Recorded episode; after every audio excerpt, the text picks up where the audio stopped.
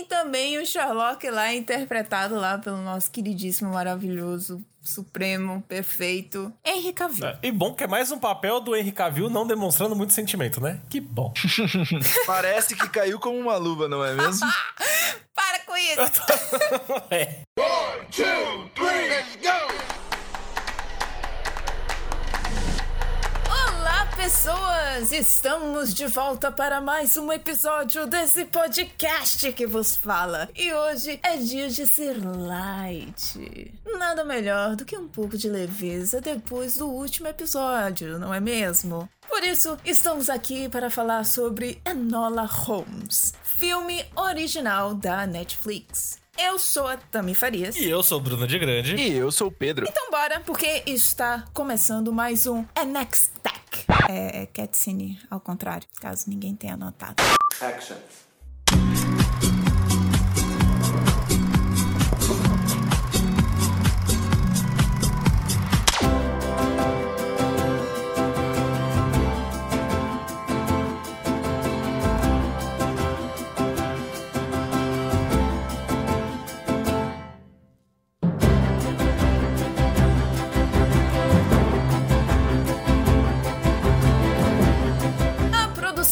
Original Netflix narra as aventuras da irmã mais nova de Sherlock Holmes, Enola Holmes, em busca da mãe desaparecida. Mas a pergunta que não quer calar é: quem aqui sabia da existência desta garota? Eu que não. Não. Não, ninguém, ninguém sabia quem era Enola Holmes.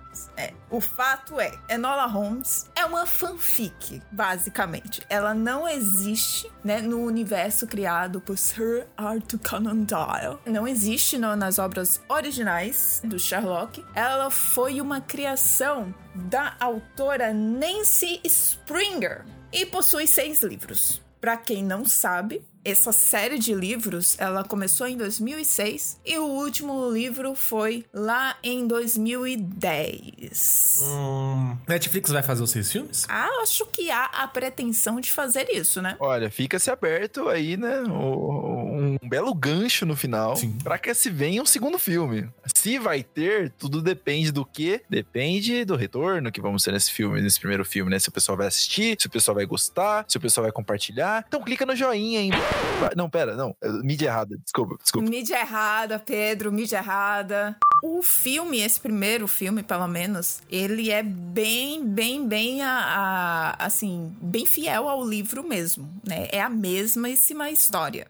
Mesmíssima história. E os livros seguintes são. Cada livro é um caso diferente que ela resolve. Bom, a julgar pelas críticas positivas que teve, eu acho que sim vai ter uma continuação. Principalmente porque tem a Millie Bob Brown lá como nome de capa e ainda tem o Henry Cavill, porque sabemos que Henry Cavill. Gostoso? Delícia! É, né? Enfim, não preciso falar mais nada. Os meus companheiros já foram bem claros aí. Rasguei a carteirinha de hétero com o Henry Cavill já há muito tempo. Há muito, há muito tempo, tempo. Né? Então, aí eu acho que a possibilidade disso acontecer é muito alta alta. Mas e aí? Foi o suficiente para vocês gostarem da Enola Holmes? Eu gostei da personagem em si. Eu acho que justamente é o que ele prega, né? traz aquele ar do Sherlock com ela, mas é você vê que ela cria alguns casos aí, ela é muito emotiva, ela é muito impetuosa, diferente do irmão que é todo frio, né? Sherlock é todo calculista, ele é todo frio e ela tem a mesma inteligência do irmão, mas tipo, ela a, talvez até em alguns momentos do filme demonstrou que ela é um pouquinho mais ágil no raciocínio, talvez por ela ser mais impetuosa, ela dá mais a cara para fazer as coisas. Mas mas eu gostei bastante, cara. Me mostrou uma outra versão desse mundo, né? Porque você conhece o Sherlock dos livros. Nós temos o Sherlock do Benedict Cumberbatch. Nós temos o Sherlock do Robert Downey Jr. E é bem legal o estilo que ela se retrata com esse Sherlock Holmes do Henry Cavill. Eu gostei bastante da personagem. Tenho meus probleminhas com ela que a gente vai falar um pouquinho mais pra frente. Mas eu acho que a, se a Netflix investir na franquia, eu acho que tem tudo pra dar certo. É, eu acho que foi, foi um bom acerto da Netflix. Eu acho que ele faz um arroz com feijão gostoso. Eu gostei bastante do filme porque ele me entregou uma personagem legal, na minha opinião. Eu gostei bastante da personagem que foi apresentada. Então eu acho que ela consegue sustentar bem o que justificaria uma sequência, por exemplo. Eu acho que ela, ela, eu acho que a Millie Bobby Brown, ela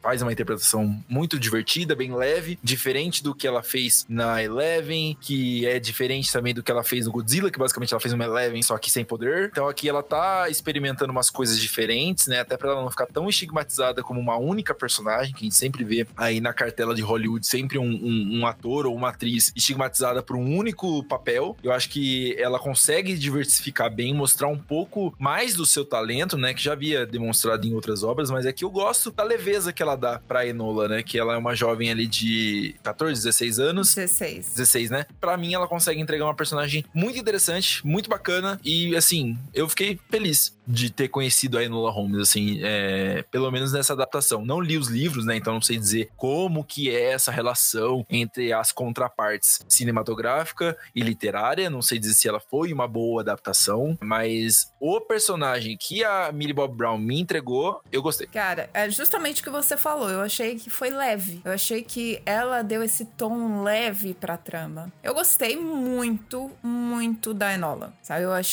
que foi é um personagem sagaz, é um personagem leve e ela é astuta ao mesmo tempo. Então, para mim é ótimo. Uma outra coisa que, que você falou com relação aos livros, né? Que não sabe se, se é uma boa adaptação. Eu também não li, mas uma coisa que difere do livro é que no livro a Enola tem 14 anos e no filme ela tem 16, né? Ela completou ali no aniversário dela 16 anos. E isso foi uma escolha da Millie Bobby Brown, que é uma das produtoras. Ela e a irmã dela, a Paige Brown, são produtoras também do filme. Então ela achou assim que faria mais sentido para ela que ela tivesse a mesma idade que ela tem, que a, a Millie Bobby Brown tem 16 anos. E uma coisa que o Bruno falou, que é justamente essa, essa questão aí do Sherlock ser mais frio, entra com um outro ponto que eu quero falar aqui, que é justamente sobre a treta envolvendo a família do Arthur Conan Doyle e a Netflix e também a autora da obra. O que que aconteceu? Um ponto que eu discordo um pouco do Bedi com relação ao Sherlock Holmes, pelo menos nesse filme. O que eu vi foi um Sherlock Holmes um pouco mais amável, digamos assim, não que expresse totalmente suas emoções, mas ele vai lá, ele fala com um pouco mais de carinho com a irmã, ele demonstra um pouco mais de afeto com a irmã, um pouco mais de preocupação com a irmã. E tem um momento também que ele dá um abraço, eu acho que isso foi até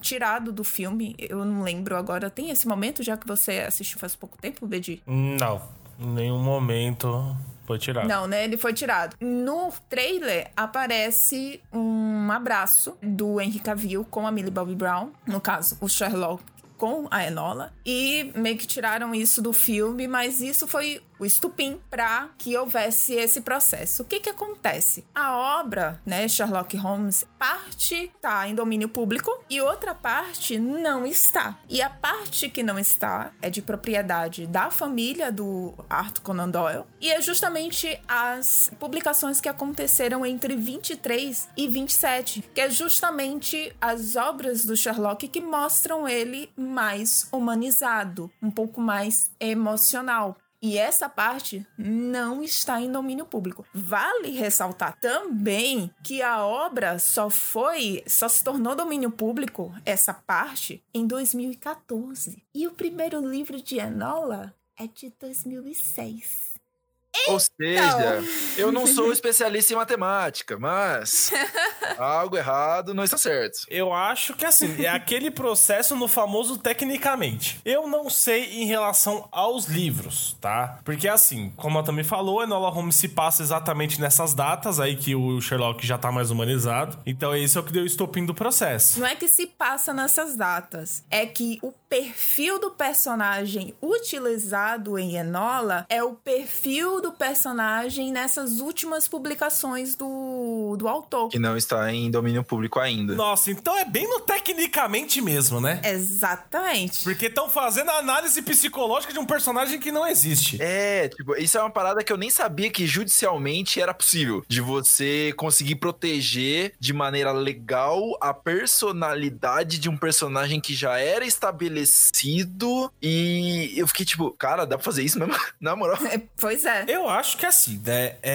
primeiro ponto, eu entendo o lado da família de proteger a propriedade intelectual do Sir Arthur. E para quem não entendeu porque é Sir Arthur, é porque ele é nomeado cavaleiro mesmo, então tem o Sir, assim como muitos atores, né, e tudo mais. E, cara, assim, a família, beleza, tem lá, tem toda a parte de proteção, você quer proteger a obra, você tem razão em proteger, afinal é algo que tá ali na sua família, é a mesma relação que os filhos dos Tolkien, os netos do Tolkien têm com as obras do Tolkien, mas tem noção de quantas pessoas talvez procuraram as obras do Sherlock agora? Quantas meninas que viram, se identificaram com a personagem que não tinha conhecimento do que era Sherlock Holmes, talvez vão buscar um pouco mais esse personagem, tipo, caralho, é uma divulgação basicamente gratuita. É, mas é justamente por isso que eles estão processando, né? Porque, veja só, vamos lá. Esse bagulho tá aí no mundo desde 2006 e eles estão processando agora. Você acha que é por quê? É, mas o motivo do processo é ser tecnicamente, né? Porque agora que fez o boom, eu particularmente, o que eu falei, eu, eu, Bruno, eu, pessoa física aqui, eu aproveitaria o boom e divulgaria amplamente as obras e ganharia mais dinheiro no rabo da minha família. O problema é que eles não estão mais ganhando dinheiro em uma belíssima parte da história, entendeu? Então, tipo, ah, eles estão ganhando dinheiro em cima de um Sherlock Holmes que, assim, não tá em domínio público. Mas a obra em domínio público necessariamente tira o lucro da família pra obra? Sim, é domínio público, é domínio público. Exatamente. Porque daí a treta seria, né? Tipo, utilizar a imagem do Sherlock Holmes, que é o domínio público, que é uma, um, um, um personagem que você pode usar, entre aspas, à vontade. Não, acho que não é nem entre aspas, né? Pode usar à vontade, mas eles estariam utilizando uma característica, é, é, uma, caracter, uma personalidade de um personagem que ainda não caiu no domínio público. Sim. De um perfil que ele usou no fim dos livros dele, que são livros que ainda são contos que ainda não estão em domínio público. Exato, que devem cair ali nos próximos três anos, né? Porque, se não me engano, é a, é a, é a, lei dos 100 anos lá pra cair domínio público. E daí, tipo,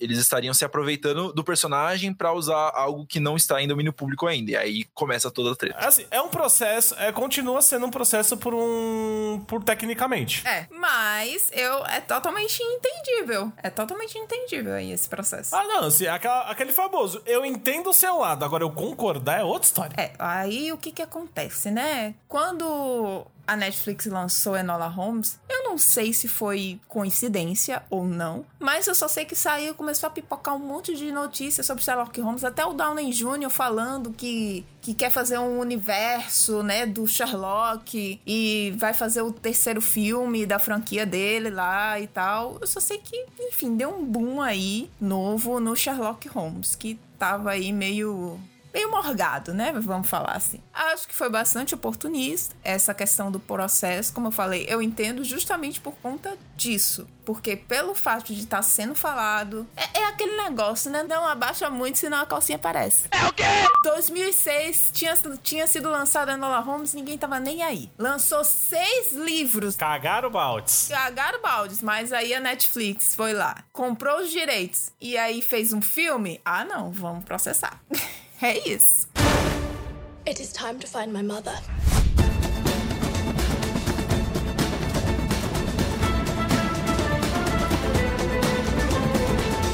Esse filme, ele é sobre Enola. Mas tem também o Sherlock lá, interpretado lá pelo nosso queridíssimo, maravilhoso, supremo, perfeito, Henry Cavill. É, E bom que é mais um papel do Henry Cavill não demonstrando muito sentimento, né? Que bom. Parece que caiu como uma luva, não é mesmo? Para com isso!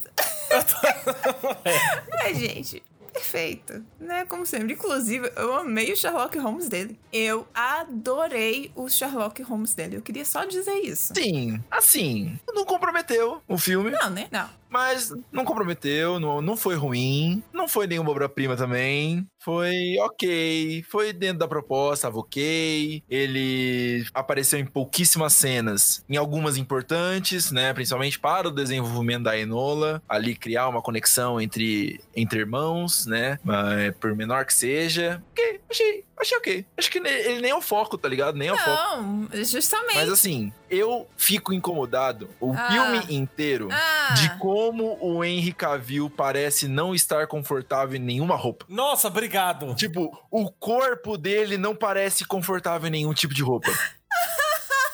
É nítido, é nítido que ele tá achando um saco aquela roupa. Porque deve estar apertando. Quando ele tava com uma camisa, quando ele tava com uma camisa de seda, assim, ó, levinha, ele tava tipo, meu Deus, eu preciso sair dessa roupa, eu não aguento mais, tá ligado? tipo, cara, é bizarro, parece que ele tá segurando o fôlego o tempo inteiro com as roupas que ele usa. Sério? Tipo assim, nossa, esse, esse homem é gostoso demais, vamos botar uma roupa apertada nele, tá ligado? Tipo, meu Deus. Eu, eu achei ele, também, eu achei ele mais confortável em Geralt do que no como Sherlock Holmes.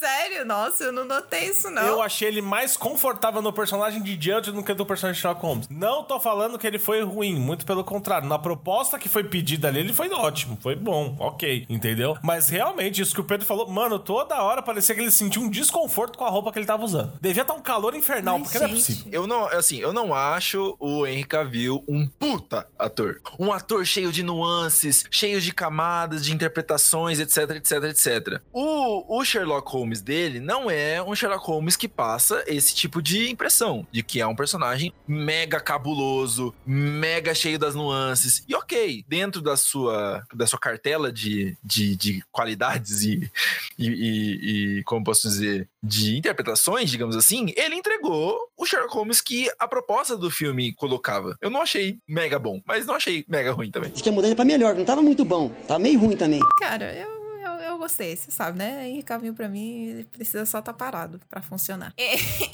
Mas assim, cara, a gente lembra muito do Robert Downey Jr. A gente lembra muito do Benedict Cumberbatch. A gente lembra... É só desses dois mesmo.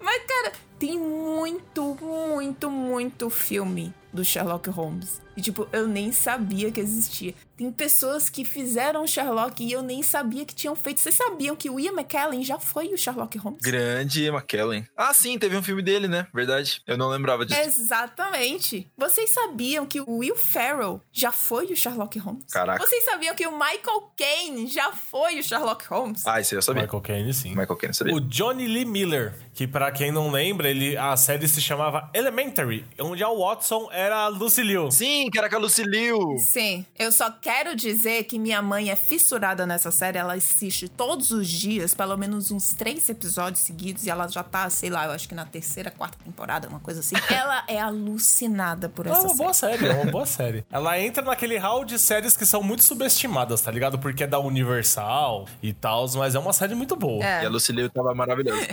E Watson é uma mulher, eu achei maravilhoso. Né? Mas assim, pra mim, assim, o mais de todos, o que eu achei melhor, desculpa, aí é, é muito. Cada Sherlock tem sua peculiaridade e tudo mais. Mas o que eu mais gostei foi o do Robert Downey Jr. Ah, também, gente. Puta merda, eu acho que ele, ele tirou aquele Sherlock certinho, engomadinho, frio, calculista, todo. Mano, ele criou aquele Sherlock que é aquele gênio louco, tá ligado? Exatamente. É, existem, existem muitas pessoas que defendem o Cumberbatch, né? Porque ele se aproxima muito do original, do que era Nossa, muito. o- a, a, a concepção original do Conan Doyle pro Sherlock.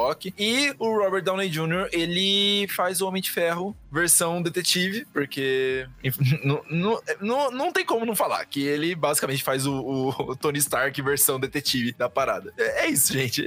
Eu só queria dizer que a gente teve, inclusive, um Sherlock Holmes brasileiro. Olha só. Vocês já ouviram falar no Xangô de Baker Street, do Jô Soares? Ah! E a gente teve o Joaquim de Almeida como Sherlock Holmes. Caraca, bicho. Ok, ok. Inclusive, esse filme é muito bom. Existe algum personagem na ficção que for tão chupinhado como Sherlock Holmes? Acho que não, né? Não tem, ca- cara, não tem. É tipo. Isso é porque eu falei só um pouquinho, mas assim, quando eu fui pesquisar, é muito, muito, muito filme, muito ator que já foi o Sherlock Holmes. Eu fico realmente impressionada que a gente só consiga lembrar de dois atores. Eu acho que foi muito icônico porque eram dois nomes que estavam em, em plena ascensão, né? É, Ah, tem isso. exatamente. E eu te garanto que eles eram memoráveis na, na, na sua época, tá ligado? Sim, com certeza o Ian McKellen foi memorável. Ah, Total, total. Não, a do Ian, acho que assim, a do Ian McKellen, ele foi uma. Acho que ele foi uma adaptação um pouco mais à parte nesse sentido. Porque, tipo, igual a gente falou, a gente não lembrou de, de primeira dele e ele foi, tipo, depois do Robert Downey Jr., tá ligado? Em 2015 foi o filme. Isso. É, isso, 2015. Mas assim, todos eles, todos eles, esses outros que vocês citaram, muito provavelmente fizeram, foram os seus grandes Sherlocks da sua época. E aí hoje a gente lembra muito mais do Robert Downey Jr. e do Cumberbatch, porque tá muito mais próximo da gente, porque foi tipo foi Uhum. o novo boom de Sherlock na nossa geração, né? Então, eu acho que o, o Robert Downey Jr. ele deu uma deu uma grande é, expandida pro pessoal que não conhecia tanto, até por causa do alcance que ele tem, e o Cumberbatch ele conseguiu afu é, afunilar, não, ele conseguiu aprofundar ainda mais esse sentido de Sherlock, e aí o pessoal pôde conhecer o Sherlock, entre aspas, de verdade. É isso. Vamos pro próximo bloco. Perhaps it's a world that needs changing.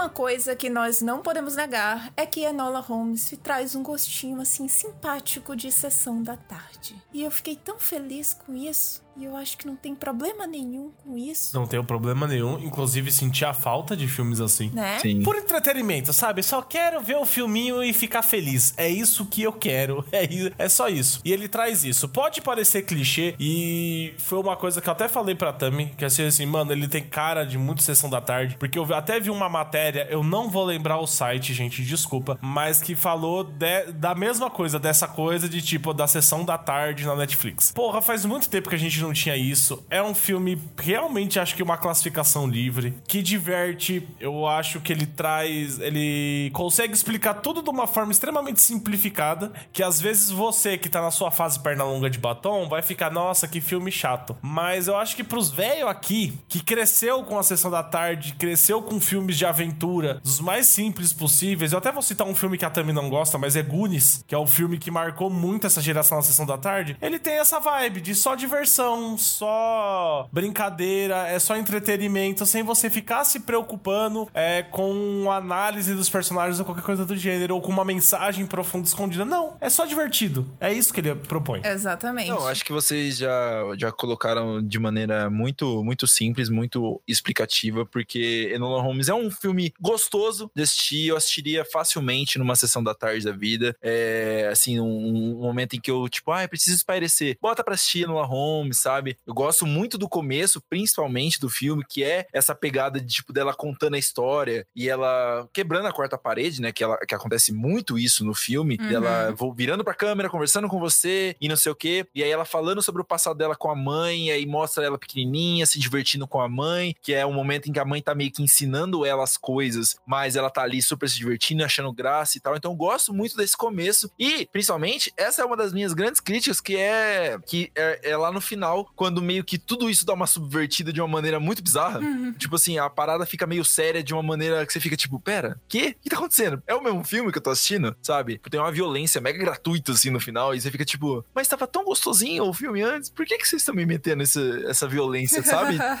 eu fiquei meio. Essa foi uma das principais críticas, assim, que foi essa, essa mudança de chave muito bizarra e rápida, sabe? Não foi algo meio justificável, entre aspas, porque eles, eles flertam com a violência e voltam, sabe? E aí eu fiquei tipo, really? Sério? Vocês estragaram meu almoço pra isso? Meu Deus. Qual foi essa cena mesmo? A cena do cara, do, do Chapéu Coco, quando ela. Cara do chapéu coco é ótimo. Porque assim, tipo, ela passa o filme inteiro fazendo, tentando fazer um movimento de luta que ela não consegue, Sim. né? Tanto que, tipo, fica sempre martelando, ah, você nunca conseguiu fazer esse, você nunca... fa-" Ela tenta uma vez, tenta duas vezes, aí ela tenta uma terceira vez com o cara e ela consegue. E ela enfia a cabeça do maluco num, num, num- num bagulho pontiagudo e mata o cara, tá ligado? Ah. E aí, eu achei tão, assim, eu achei muito distante, sabe? Eu achei muito, assim, se o filme fosse um pouco mais nivelado nesse sentido entre ser leve com violência, com coisa. Ok. Mas ele não faz isso o filme todo. Apesar dele flertar com assuntos sérios, ele não é um filme escrachado pra esse lado. E aí, quando ela me mete a cabeça do maluco numa parada, blau, eu fiquei tipo, pera. Eita. Ok, cu, cu, cu, cu, cu, cu, cu, cu, cu, cu, cu, cu, cu. Aí eu fiquei tipo, tá bom, né? Beleza. Aí depois vem a cena da avó, e aí, tipo, eu já tô. Eu já tava anestesiado, falei, foda-se. Então, eu acho que justamente é a quebra da quarta parede que deixa tudo muito mais leve, né? O livro, ele é contado em primeira pessoa e justamente pra trazer essa, esse lance aí de primeira pessoa do livro e transportar isso pro filme, que eles optaram por fazer essa quebra de quarta parede. Eu acho que é legal, mas eu acho que foi demais, sabe? Tinha, tinha momentos que não precisava ter a quarta parede. Tinha momentos que era só, assim, ela repetindo exatamente o que tinha acontecido ou falando exatamente o que ia acontecer. Algo que ela não precisava estar falando, não precisava estar demonstrando, já que o próprio roteiro ia nos mostrar em um certo momento, sabe? Eu acho que seria interessante você manter essa quebra durante todo o filme, mas eu acho que foi too much. Com relação aí essa parte, é, eu confesso que eu tava assistindo de boa, eu não tive esse, esse momento assim de uau, what the fuck is going on? Mas eu não lembro se mostra, mostra exatamente ele caindo em cima desse bagulho. Mostra ele batendo, a, a câmera mostra ele batendo na parada e você, tipo, de frente pra ele. É, eu acho que se tivessem cortado, eu acho que eliminaria esse choque maior, né? É, então, um- uma das grandes pegadas da- do que a gente fala de gostinho de sessão da tarde é que mesmo quando a gente saberia que teria uma cena dessa, essa cena era meio que cortada. A gente sabe o que aconteceu, mas a gente não viu. A gente só ia ver dois pés caindo, por exemplo. E isso é o que o Pedro falou, destoa totalmente da proposta que eles colocaram desde o começo. E quando acaba essa cena, ele volta a ser o que era. É. Então, tipo, é um pico que ele dá assim que você fala, what? O que, que aconteceu aqui? mas, mas pera! Assim, não, não, não, não compromete o filme, Isso, não. não. Não, estraga nem nada. Mas eu, eu, eu fiquei tipo, ok. Sabe quando, sabe quando você tá comendo uma comidinha gostosa e aí de repente você dá uma garfada que tá meio salgado demais? Isso foi tipo. Foi só isso. Boa analogia. Sabe uma coisa que também, assim, me incomodou? E, gente, a gente tá sendo chato aqui, entre aspas, falando algumas coisas que não fazem sentido no filme. É, mas isso não quer dizer que a gente deixou de gostar do filme por causa disso. Mas tem coisas que a gente não pode deixar de falar. E, assim, uma coisa que ficou martelando na minha cabeça durante o filme todo, apesar de eu estar apreciando bastante o que eu tava vendo, era assim, cara, você tem o Sherlock, que era. que era não, né? No caso ali. É um cara super famoso por resolver casos assim que ninguém imaginaria resolver. Ele é um cara que ele é extremamente é, observador e ele é ótimo, melhor no que ele faz. E ele não se interessa em sabe, procurar a própria mãe. Pra mim, isso foi o ponto maior que não faz sentido. É, Mas você sabe que, tipo, a- a- apesar de eu entender, eu entender é, é, esse seu ponto, uma coisa que, que eu fiquei o tempo todo falando no filme é: toda vez que a. Tipo assim, a gente acompanha a Enola, né? Então a gente vê todo o trajeto dela encontrando as pistas, ela chegando nas conclusões, etc. Toda vez que o Sherlock aparecia em cena, ele já tava no mesmo ponto que ela tava, se bobear mais pra frente, sabe? Na investigação. Então, tipo, Uhum. essa foi uma maneira deles falar assim: esse cara é foda, sabe? Tipo, esse cara manja das investigações e tal. Ele tava, ele tava agindo na, na, na, na investigação da mãe como se fosse uma missão qualquer, porque, tipo, eles deixam completamente claro de que ele e o Mycroft não tinham qualquer é, ligação afetiva com a mãe, ou pelo menos num nível em que eles se importassem tanto com o desaparecimento dela, até porque eles eram, tipo, homens, blá blá blá, homens feitos que já estavam fora de casa, fazendo as suas vidas, etc, etc. Quem tinha essa conexão emocional era mais a Enola. E aí o, o, o Sherlock, ele começa a puxar um pouco mais essa emocionalidade dela, né, da, da irmã, porque ele começa a se afeiçoar à irmã. Só que mesmo assim, ele ainda tava no caso, ele tava descobrindo as mesmas coisas que a Enola, e toda vez que a Enola, toda vez que ele aparecia em cena, ele já tinha descoberto as mesmas coisas que a Enola penou pra descobrir, tá ligado? Então eu achei ok. É por isso que eu falo que o, que o Henry Cavill não não, não prejudica, porque ele entrega aquilo que foi a proposta. É um cara que aparece pra ser foda e some sem deixar vestígio, tá ligado? E tipo, é isso. Ele tá ali só pra fazer a Enola evoluir, Exato. como ele é detetive. É só pra isso que ele tá ali. Mas aí, no caso, ele não tá indo atrás da mãe. Ele tá seguindo os rastros da irmã. Eu acho que isso no filme deixa muito claro que, assim, é, isso é uma coisa que na primeira avaliação da, da, do quarto dela, que o Sherlock tá lá fazendo junto com o Mycroft, ele fala: uma pessoa, que o Mycroft chama ela de louca, ele falou: uma pessoa louca não se organiza precisa tanto pra sair. Então o Sherlock, ele meio que tipo assim, ah, vou procurar na minha mãe. Entre aspas. O Sherlock sabia que a mãe dele não queria ser achada. É, tipo, é, eu- eu concordo. Tem tipo isso. Eu acho que passou essa impressão, tipo, ele tava. é, ele começou assim, ele não se começou a se preocupar com a Enola de começo. Ele, come, ele tomou esporros pra se preocupar com ela. Que foi o esporro que ele tomou da governanta, que foi lindo. Foi uma escrachada linda. E depois a escrachada que ele, que ele tomou da amiga da. Da instrutora de jiu-jitsu lá, que eu esqueci o nome da personagem, gente. Sim. Ele tomou outra escrachada, né? Quase tomou um bulho de chá no rosto. Ele tava muito mais numa quest pra saber o que a mãe tava fazendo do que necessariamente encontrar a mãe, tá ligado? E eu não. Assim, eu posso rever o filme pra ver se eu mudo de ideia, mas eu não fiquei com essa impressão de que ele tava necessariamente perseguindo a Enola. Enfim, quando eu assisti, ficou a impressão de que ele só tava seguindo as mesmas pistas que a Enola, porque, tipo, é, eles estavam buscando basicamente a, a mesma pessoa. Então, tipo, faz sentido. E tanto que ele descobre. as- é, ele parte do ponto de partida que a Enola teve, né? Que é o quadro, que não sei o que, não sei o que, tá, tá. Não, não, Pedro, porque assim, existe uma pista que realmente foi a, a, a pista-chave pra fazer com que a Enola fosse pra Londres procurar ela. A mãe dela deixou único e exclusivamente pra ela. O Sherlock, ele em momento nenhum teve acesso a essa pista. Não, tudo bem, só que. É, é uma ele que- é- deduziu é- por causa do jornal, né? É. Que ele falou, dois garotos sa- saíram do trem e falou, pronto, tá indo pra Londres. Isso, aí É. ele foi atrás da Enola justamente por conta do Mycroft, principalmente, que o Mycroft que tava querendo achar a Enola pra mandar a Enola pro internato. É, eu acho que no fim, é esse aquela coisa. Ele tá ali só pra fazer a Enola evoluir. Tanto é que, assim, no rumo da investigação do amiguinho dela, do, do, do Visconde. É Visconde? É Conde? Sei lá que porra. É É o Visconde. Visconde. Visconde. Visconde, né? Ele tá lá e ela resolvendo o caso de tipo de quem quer assassinar ele, tá ligado? E o Sherlock, ele só tá ali pra direcionar ela pra isso. É como se tipo o Sherlock tivesse ali pra fazer ela andar com as próprias pernas. É pra isso que ele tá ali. Mas, mas pra nada ele serve. É só pra isso.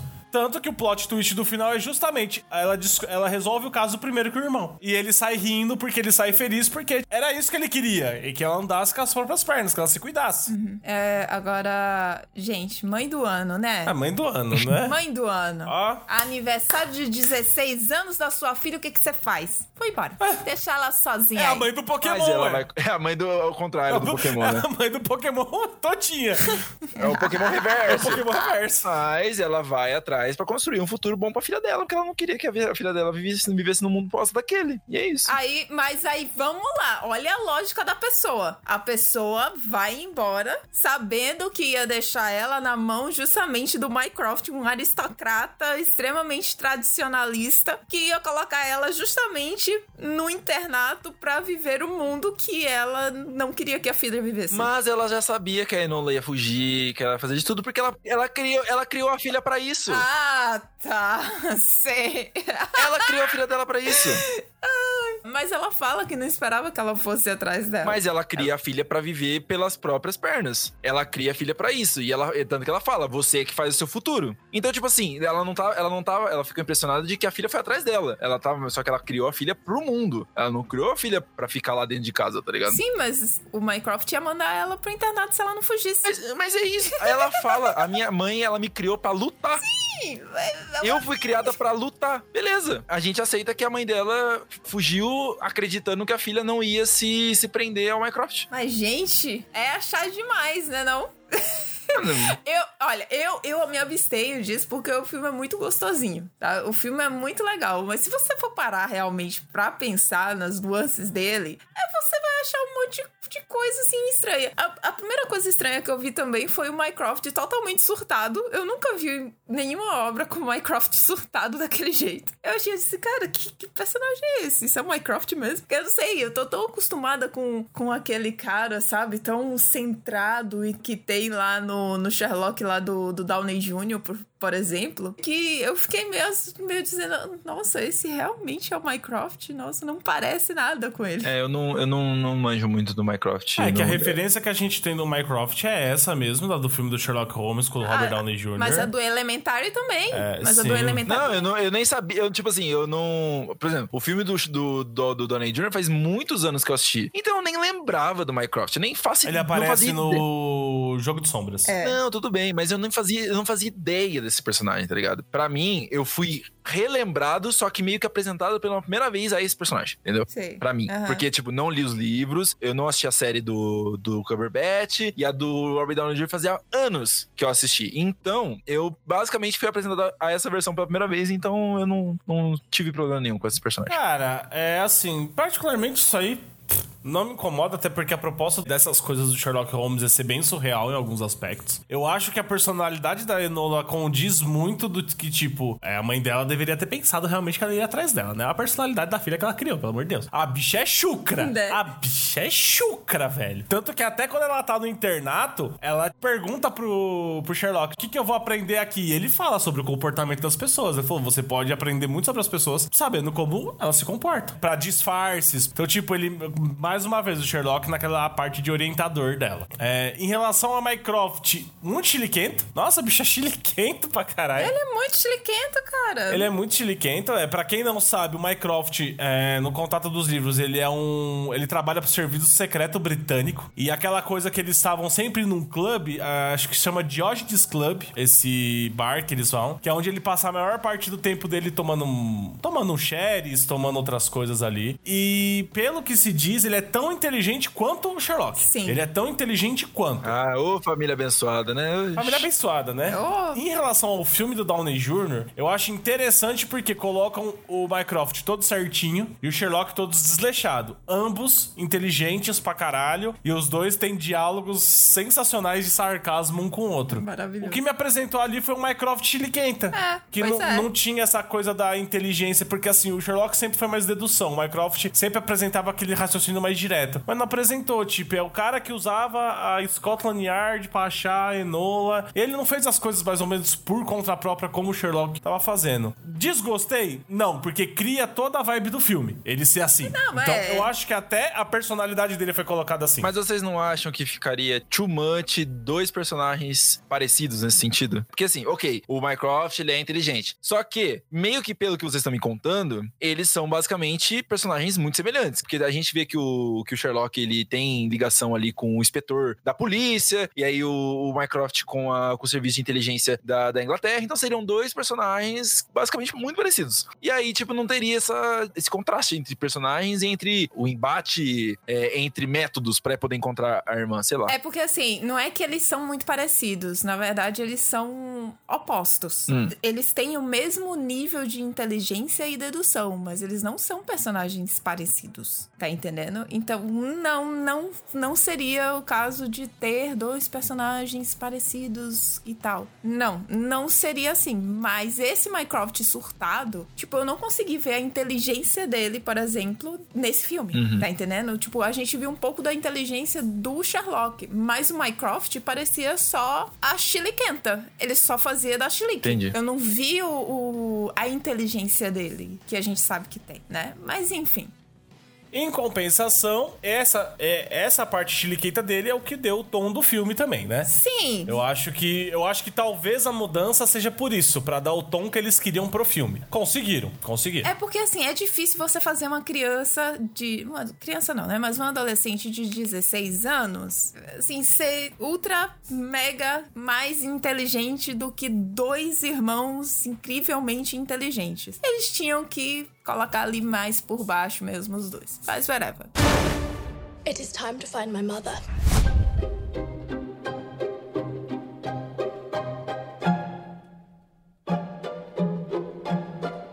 Uma coisa que foi discutida e, bom, faz parte do filme, a gente não pode nem dizer que não tem, feminismo, porque o filme da Enola se passa justamente naquele movimento sufragista que existiu ali na época lá na Inglaterra. E aí tem muita gente, quer dizer, vou refazer isso. Não é que tem muita gente, mas tem umas certas certas pessoas barulhentas que estão dizendo que tem feminismo demais em Enola. Abrir livro de história ninguém quer, né? Mas tudo bem.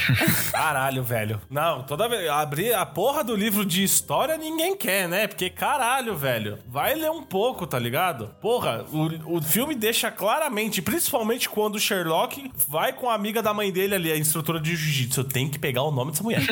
Não consegue, né? Cara, o embate ali, que ela fala, ah, não sei o que, eu, eu posso te descer a porrada. Ele falou, então, os livros que tem aqui, os contatos que eu tenho no Scotland Yard pode te causar problemas. Eu posso te agredir também. Eram livros proibidos. Feminismo não podia ser exposto. Então, tipo, era tudo pelas sombras, era tudo escondido, cara. Quem não estudou essa época, não realmente não tem noção do que tá falando. Que, tipo, tem muito feminismo. Era alguém entendeu no filme que a votação que tava rolando era justamente para dar liberdade das mulheres ao direito de voto, para mudar essas coisas para a população? Exatamente. E uma dessas coisas eram essa? Tipo, Essa. caralho, custa abrir um livro de história, entender o que foi o movimento sufragista. E a- o engraçado é que nesse momento que a Enola acha a academia de jiu-jitsu, que mais parecia judô, mas até aí, whatever, O esporte se transformou, o esporte se transformou. anos. É porque como eu já, eu já lutei judô muito na minha vida, tipo, a, a semelhança, é a semelhança entre as duas artes. Mas enfim, isso é um papo pra outro podcast. Me lembrei do Senhor Aranha, no podcast passado, Ah. onde ele fala que dentro do próprio movimento das sufragistas existia um preconceito. E a gente via que próprias mulheres que não queriam saber disso, só queriam tomar chá, zoavam as mulheres que estavam lutando por algo melhor. Pelo direito dessas mulheres que estavam tomando chá de poder votar, de ter voz, que eram coisas que não tinham continuado. E a gente vê muito isso do Mycroft com a Enola. Ah, Aham. você não pode ter essas ideias, você não pode isso, você não pode aquilo. Você tem que casar e ter filho. Ô, vai se fuder. Entendeu? Ela pode fazer o caralho Exatamente. que ela quiser. E ela fez. Eu vi pessoas falando que, ah, porque é um filme voltado pro público. Pro público juvenil, não devia ter a Enola, não devia ser tão feminista e tal. Amado, pelo amor de Deus, é aí mesmo que precisa.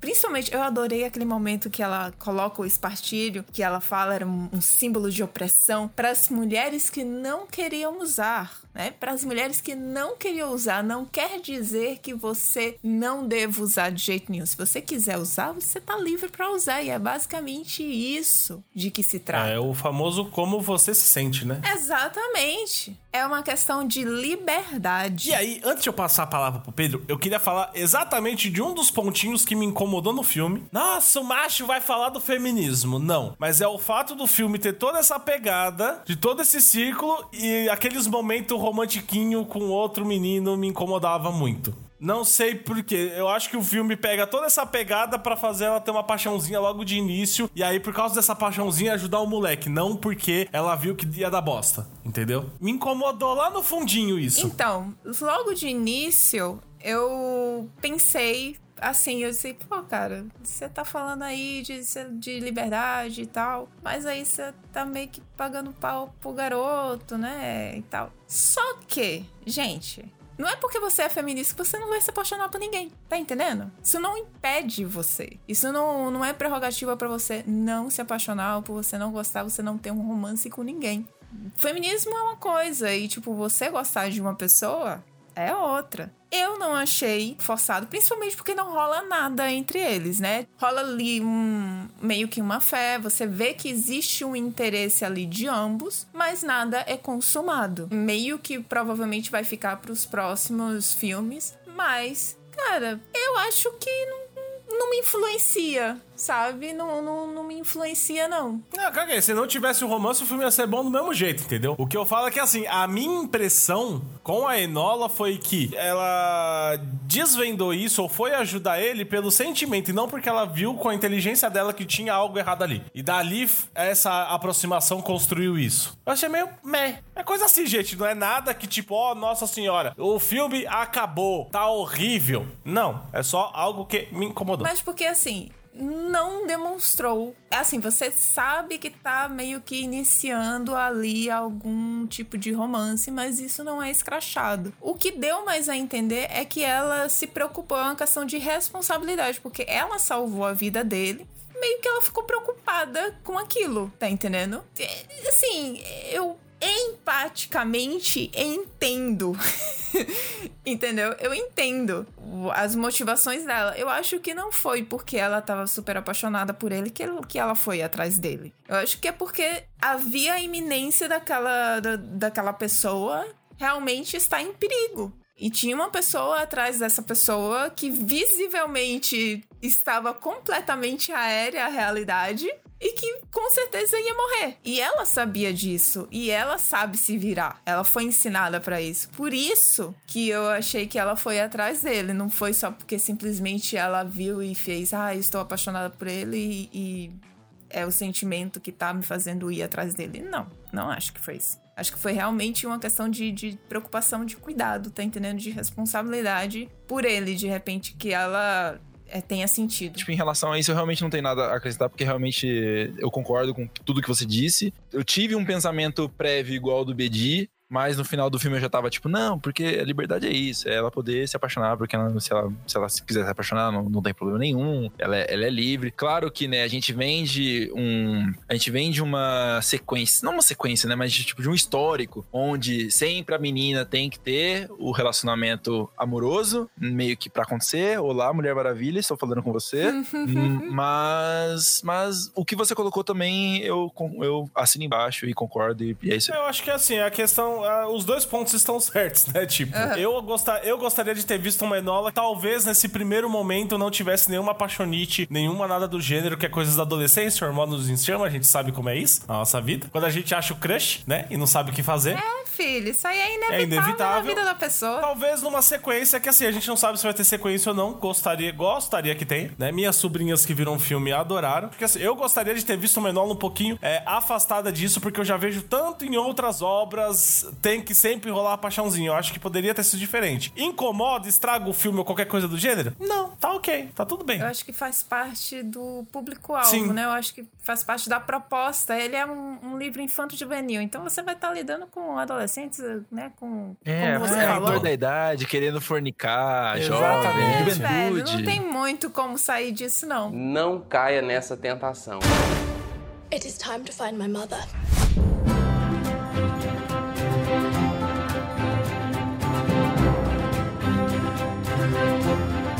Tiveram algumas reações muito loucas né, na internet. Teve muita gente que, que gostou, como a gente já falou, mas tem os fãs do Sherlock. Chita! Aquele pessoal que já tá acostumado com um Sherlock ultra mega sério, com investigações criminais ultra mega elaboradas, e olharam pra Enola Holmes, viram lá que ia ter um Sherlock, chegou lá e disse: Nossa, mas que merda de fiel. Nossa senhora, Arthur Conan Doyle estaria se remexendo. Ou ainda, nossa, Enola Holmes não existe. É, o Arthur Conan Doyle se remexer não vai porque essas alturas ele já é pó, né, gente? Então já vamos começar aí. O máximo que ia passar é um ventinho ele ia virar um furacãozinho.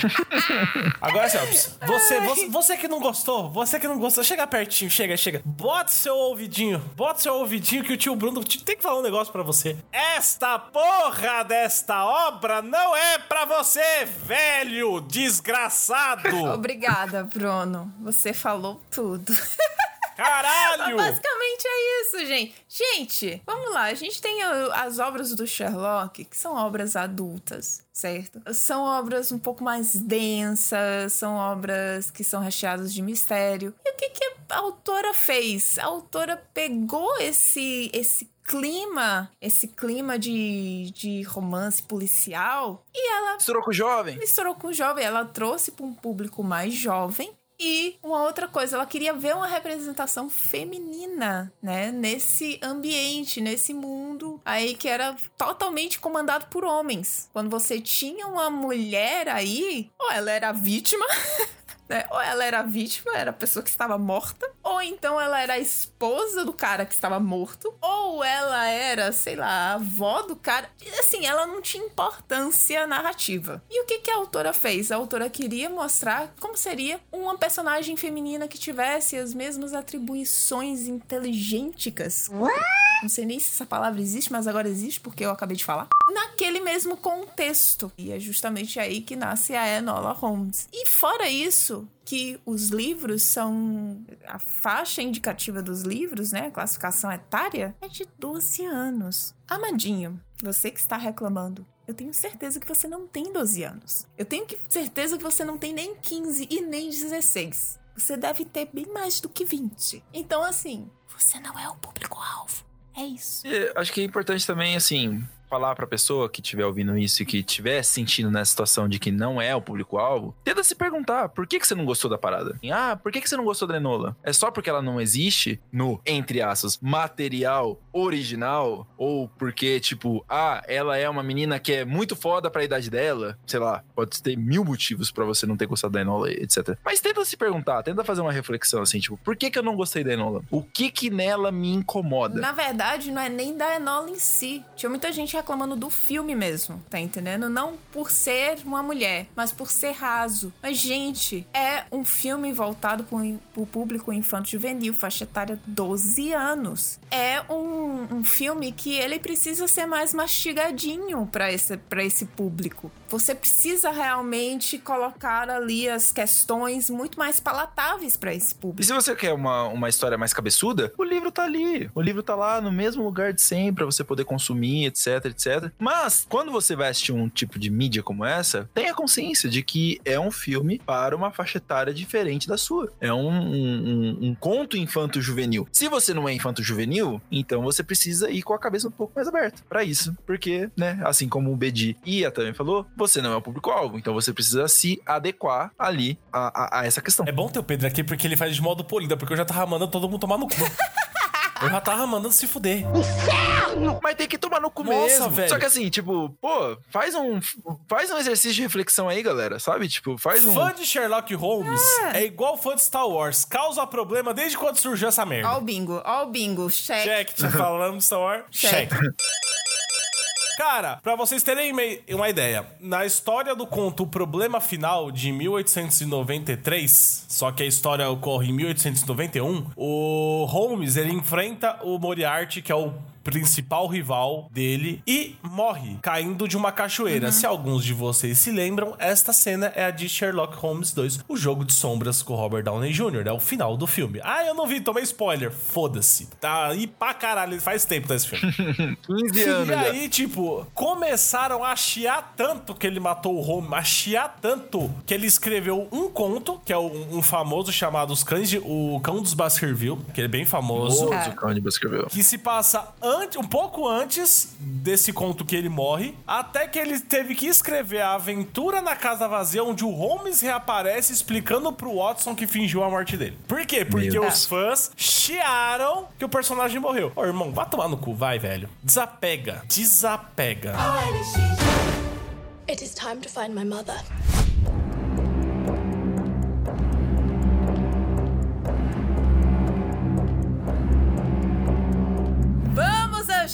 Nossas considerações finais e derradeira nota. Pedir, por favor. Enola Holmes é uma obra que, assim, se a gente for ser perna longa de batom, a gente vai achar alguns probleminhas nela. É, mas vendo pelo lado da proposta, que é entretenimento, eu acho que ela não tem defeitos assim, entre aspas. Ela diverte, ela instrui, ela passa por um período histórico e deixa isso de um modo bem simplificado e bem informado o que está acontecendo. Sherlock Holmes não rouba a cena, muito pelo contrário, ele é mais um artifício para que a Enola evolua dentro do filme. E eu falei, o único ponto, os dois únicos pontos que me incomodaram foi talvez é, o romance, meu gosto pessoal, não que isso seja problema no filme, e o que o Pedro tinha falado da morte de um personagem aí que talvez o modo como retrataram não coube com o contexto e como o filme todo se propôs. Por conta disso, mas não é algo que estraga o filme, 4,5 patinhas aí vai ser a minha nota pra esta delícia de sessão da tarde. Nossa senhora,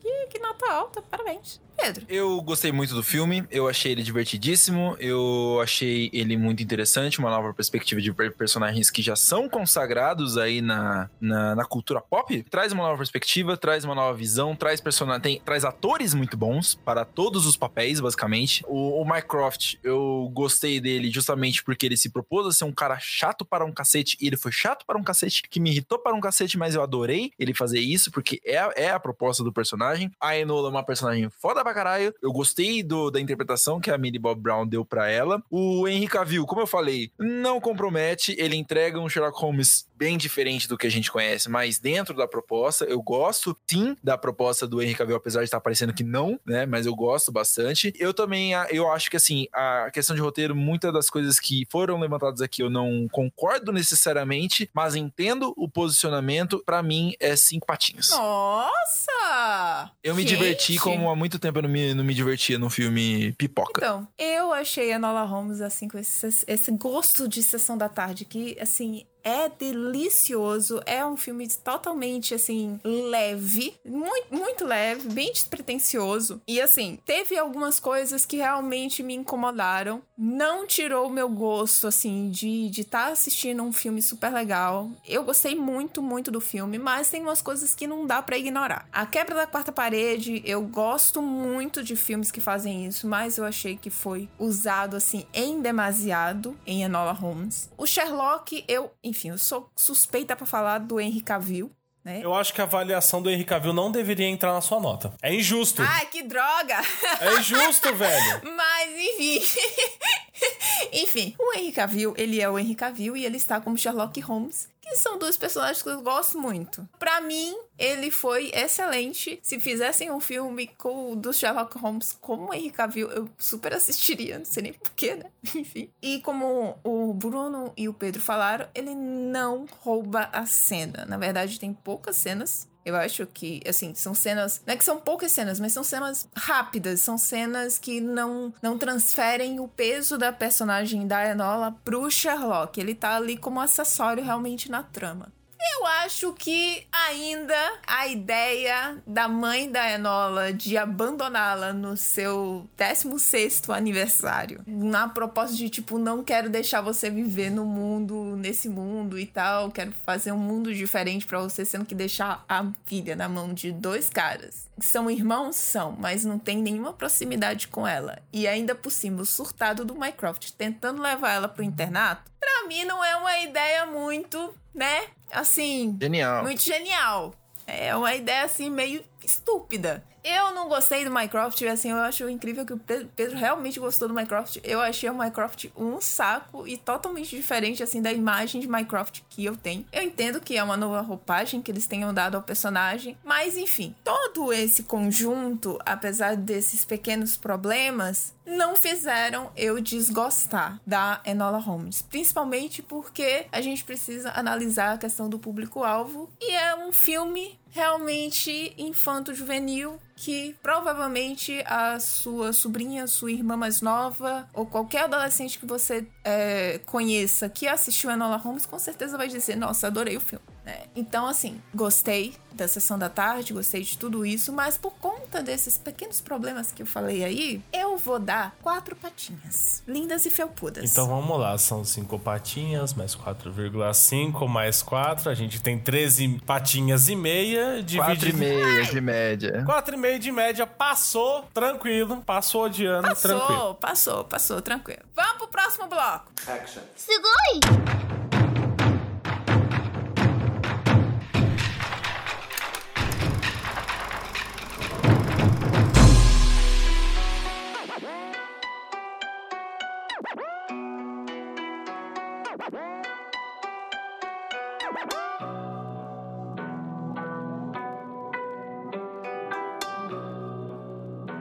Vamos falar agora, agora sobre animes e falar sobre o nosso giro dos animes, né? Nossas notícias do mundo otaku somente para vocês. É isso aí. Vamos com as notícias do nosso mundo do Oriente. Então vamos começar falando sobre Nanatsu no Taizai. Nanatsu que aí tava meio na baixa, né? Até por causa do resultado da sua última temporada, que teve baixo orçamento, baixo, baixa qualidade de animação, né? Virou meme por toda a internet. Foi anunciado a sua última temporada agora pro dia 6 de janeiro. Lembrando que foi um adiamento, né? Que era para ter estreado em outubro, mas por causa de pandemia, Covid-19, eles adiaram. E agora teve um trailer anunciado junto com a data de estreia, que vai ser agora em janeiro de 2021. Essa quarta temporada se chama Fundo no Shimpan, que é o julgamento da ira, né? Que deve ser, que deve trazer aí a adaptação dos últimos capítulos. E além disso, né? Além de falar da última temporada no japonês, nós também temos a notícia de que a Netflix anunciou uma redublagem, porque na,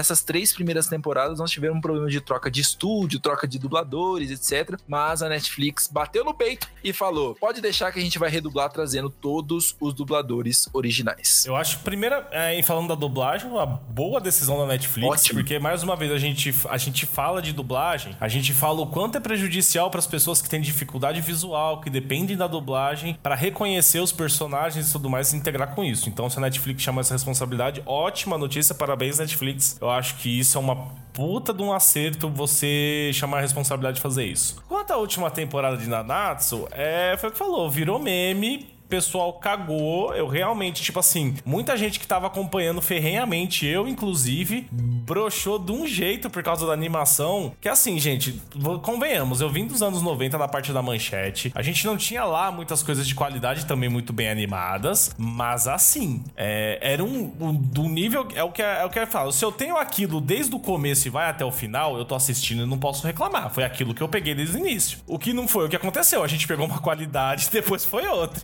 Eu acho que é, vai encerrar, talvez não com a pompa que queria, né? Mas vai ser, eu acho que vai ser um encerramento melancólico por tudo que aconteceu na parte de animação aí. É, o que fica é o sentimento de que, para os fãs que ainda sobraram, né? Que restaram, ainda que estão acompanhando fielmente a série, tomara que tragam uma temporada, né? Para honrar essas pessoas que estão aí ainda firmes e fortes, trazendo uma temporada com qualidade, muito bem adaptada, né? Que a Netflix possa trazer aí uma dublagem bacana bacana também para sua última temporada, respeitando os primeiros dubladores, que foram vozes maravilhosas. Tínhamos Charles Emmanuel na, na, na no elenco, né? Outros muitos é, dubladores conhecidos. Teve até Guilherme Briggs fazendo, fazendo participação. Mas, já que estamos falando de última temporada, vamos falar sobre Attack on Titan, que deve se encerrar aí nos próximas semanas ou até nos próximos meses. Já que o Hajime Isayama, que é o autor de Attack on Titan, declarou que, pelo andar da carruagem da da história, né, deve ter mais 1 ou 2% de história para ser contada, né? Tem algum, até algumas pessoas que levaram ao pé da letra, e já que são 133 capítulos, devem ter mais ou menos aí uns dois capítulos, talvez três, para ser lançados. E Attack on Titan que é lançado desde 2009, né? Estourou um sucesso imenso, apesar do autor admitir que o traço dele é muito feio, mas que ele sabe contar uma boa história. E aí teve o seu anime produzido em 2013 pelo estúdio WIT. É, bom, quanto ao traço ser feio, sinceramente não me incomoda, até porque eu acho que a animação foi bem fiel, eu não cheguei a assistir tudo, mas pelo que contam, tem uma fidelidade muito boa, né? Até porque é por temporada, então a gente evita os fillers, né, tudo mais. Então Attack on Titan vai fechar, acho que com chave de ouro. Foi um mangá muito bem vendido, um anime muito, extremamente bem assistido. Em termos de sucesso, se a gente colocar como comparativo de One Piece, que é, por anos é, é, foi um dos mangás mais vendidos e ainda é, é, acho que hoje ele divide esse posto com Kimetsu, né? Que às vezes dá uma roubadinha nele aí. dá uma roubada no primeiro posto e tudo mais. É, Attack on Titan ameaçou muito a hegemonia de One Piece nas vendas também. Então, assim, você percebe que fez extremo sucesso. É, ele soube contar uma boa história. Então, que assim, que ele feche, descanse e quando estiver pronto, se prepare para uma história tão. outra história tão grandiosa quanto essa foi. Bom, a última temporada já vai estrear agora em dezembro, né? Vai ser transmitido aqui no Brasil oficialmente pela Crunchyroll, mas nós já vamos ter a última temporada que vai adaptar até o fim do mangá, então muito provavelmente não terão muitos capítulos aí pela frente. Acho que essa previsão de dois ou até mesmo um mêsinho aí, pelo menos, para se preparar para o fim deve ser uma boa previsão. Então comecem a se preparar, pessoal. Está acabando Attack on Titan. É isso aí. Tristeza, né? Dá aquele sentimentozinho de. Tristezíssima. Pois é.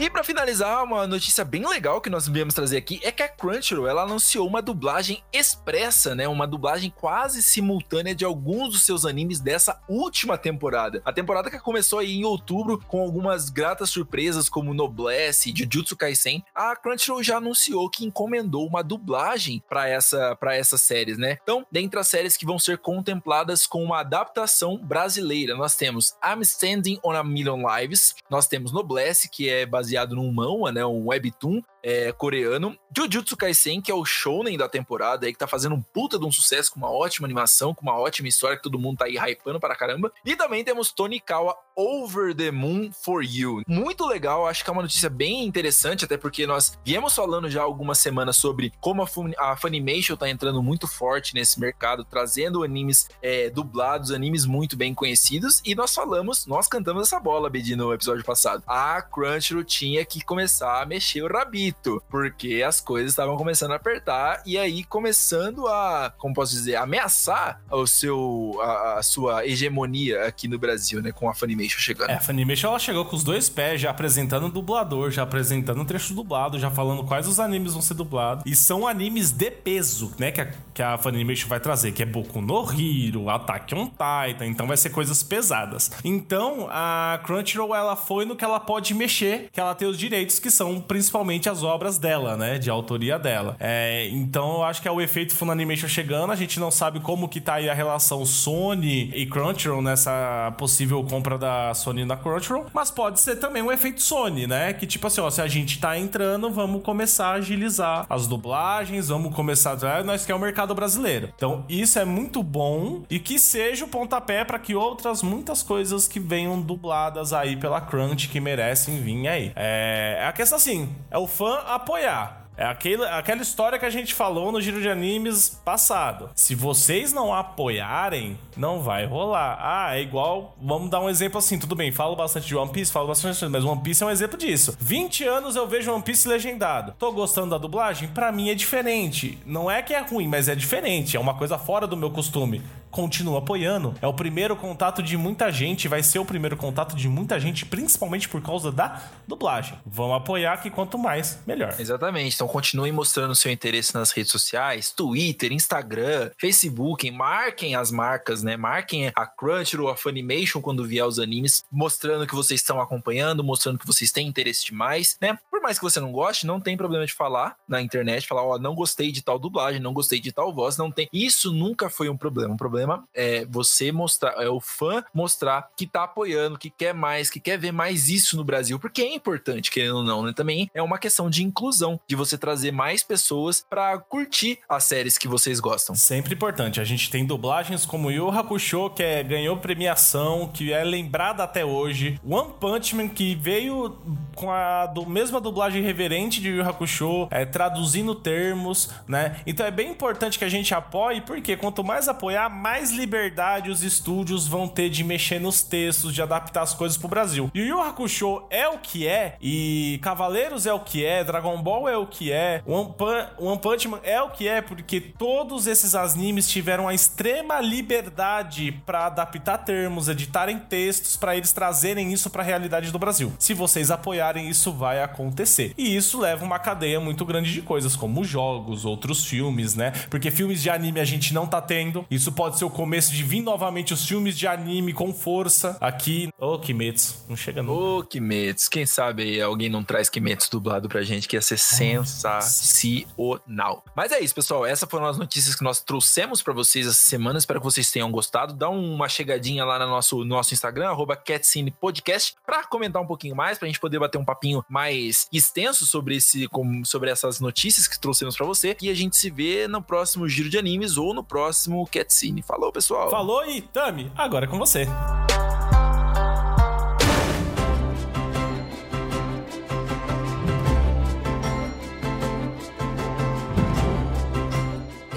Chegada a hora daquelas recomendações rápidas. Vamos lá, Bruno, Pedro, já estão com suas recomendações preparadas. Ok, a minha indicação vai pra algo que eu revi recentemente, que é o anime e o mangá The Prince of Tennis, que veio exibido aqui pelo Brasil pela Animax, com seus 178 episódios e mais quatro ovas aí sobre o Ryomi Shizen, jogador das- do time de tênis da Seigaku.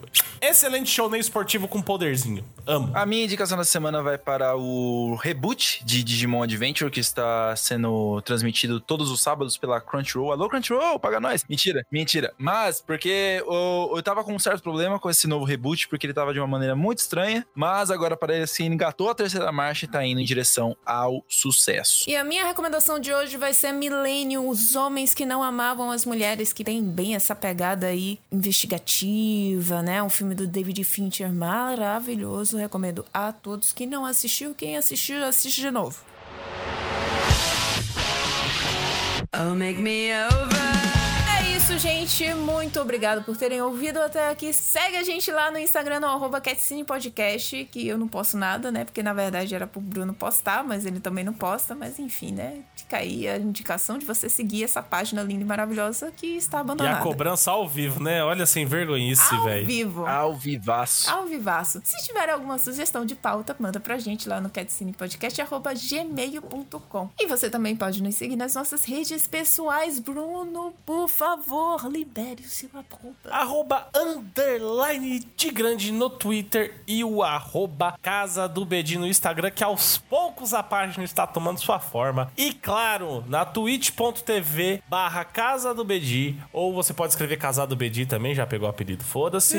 Estamos tendo Cat Cine em live aos fins de semana. A gente teve o primeiro episódio maravilhoso e logo teremos outros, então segue lá para vocês participarem ao vivo com a gente. Bom, e você pode me encontrar no canal do YouTube, youtube.com.br padgames, o não oficial, porém autoproclamado youtuber de Haikyuu. Se você quiser falar- ver um pouquinho mais sobre anime de vôlei, lá é a casa de Haikyuu aqui no Brasil, assim, falei, pronto, me, me autodeclarei, é isso mesmo. E você pode me seguir no meu Instagram e no meu Twitter, que é arroba padgames, underline, as duas redes sociais. Ok, eu sou a Tia Tami lá no Instagram, no Twitter e também lá na Twitch. É isso, valeu, gente. Até a próxima. Falou, pessoal, beijo! So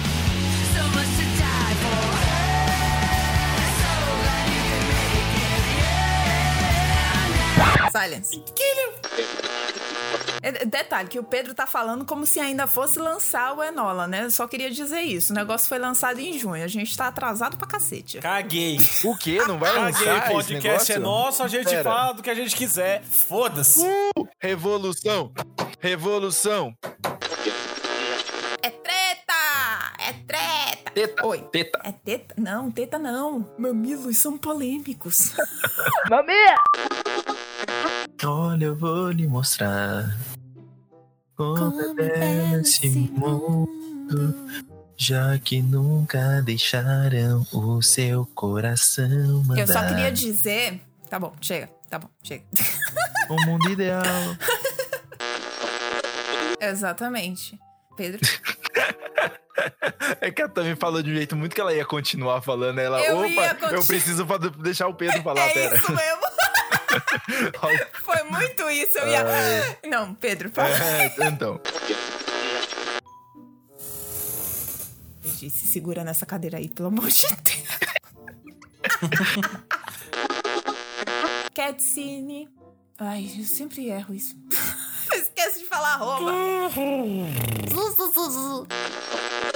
Oi, desculpa. É... tava, tava fazendo uma outra parada aqui. Desculpa, foi, foi mal. Nossa, e o pior é que eu dei, eu dei muito um, um, um, um parecer que ia vir mais alguma coisa. Eu vou refazer essa aí. é que, tipo, eu, eu muito achei que ia ter mais, eu fui descendo. Opa, acabou, tá ligado? Mas vamos lá.